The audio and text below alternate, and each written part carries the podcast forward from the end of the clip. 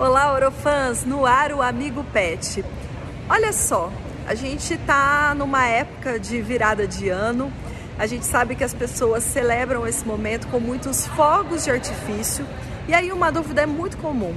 Será que é mito ou verdade que os nossos pets, os nossos cães e gatos podem morrer por conta do barulho dos fogos?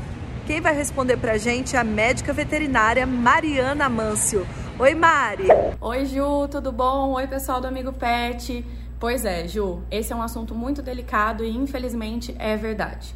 As pessoas às vezes acabam se preocupando muito com seus animais e com toda razão, porque muitas pessoas veem os seus animais ansiosos, extremamente agitados e em alguns momentos ela também, elas também não procuram o veterinário. Essas consultas deveriam ser frequentes e elas acabam por não saber que seus animaizinhos podem ter algum probleminha de coração e em alguns momentos, nessas situações de estresse, esses animais podem sim vir a desenvolver alguma situação que acabem vindo ao falecimento.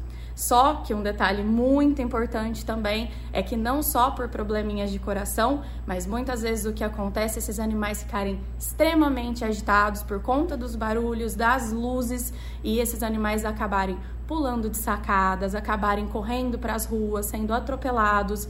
Então é sempre bom a gente poder dar um conforto, dar um carinho, deixar eles em local fechado e também em alguns momentos a gente pode usar alguns produtos como o Serem, que é da nossa linha de suplementos, que ele vai deixar o animal um pouco mais tranquilo, um pouco mais relaxado para poder passar por essa adversidade aí desse fim de ano, tá bom? Obrigada, Mari, pela sua participação. Se você tiver qualquer dúvida, Escreva pra gente. Até semana que vem. Tchau!